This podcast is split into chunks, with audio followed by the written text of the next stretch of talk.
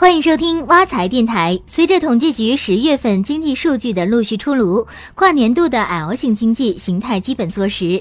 其实，在今年五月，人民日报就对今年的经济形势有了清晰的研判。我国经济运行是 L 型的走势，这个 L 型要持续几年，不是一两年能过去的。大家要彻底抛弃试图通过货币宽松促增长的幻想，应该让股市、汇市、楼市回归各自定位。所以在 L 型经济形态下，我们的资产会缩水吗？对此，挖财社区专家方冰清认为，在企业降成本的改革要求下，未来几年内我们的工资将不会有较大幅度的增长。另一方面，财产性收入增长放缓。过去几年中国经济的高速发展，很多个人和家庭财富出现了几何型的增长趋势。无论是投资股市还是楼市，都有不同程度的斩获。比如买一套房，在不到一两年的时间内，就有可能增值百分之五十甚至更多，而这种情况在今后几年将很难再出现。同时，在全球一体化的背景下，今年经济政治大事件的发生跟老百姓的钱袋子之间的关联度明显增强。比如特朗普当选后引发的金融市场的不稳定性，带来避险情绪的升温。黄金，包括黄金题材的股票出现暴涨，有色金属股票剧烈波动，以及东方神秘力量引发的川大智胜、万科股票暴涨。那在这样的背景下，我们应该如何调整理财策略呢？首先，储蓄和买理财都要量力而行。挖财社区专家方冰清认为，在经济不景气的情况下，量化宽松的货币政策将一直持续，并且不难保证利率的继续下跌。互联网理财、信托债券、宝宝类货币基金属于保值增值的理财产品。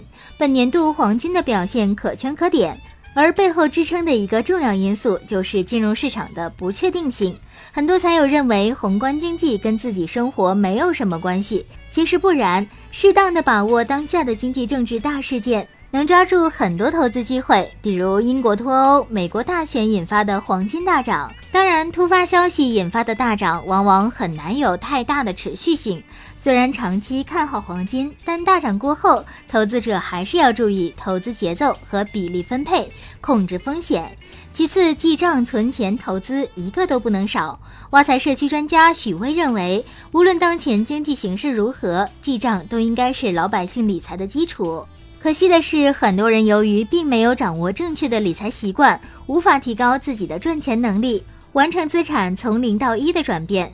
许巍表示，存钱也并没有特别难，他自己就是把存钱规划为三个部分来做：一张报表、三个账户、五个维度。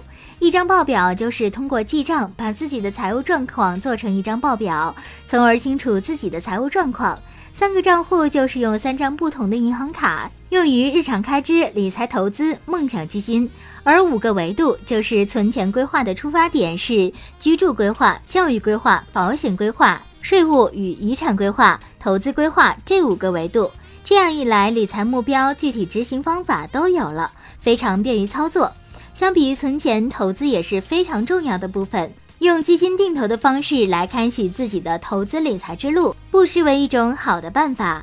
因为对于小白理财用户来说，基金定投有诸多好处：一来门槛较低，手续简单，懒人必备；二来长期对于月光族、职场新人可以当做强制储蓄的手段，将一部分的闲散资金用来定投基金，可以积少成多，积攒财富。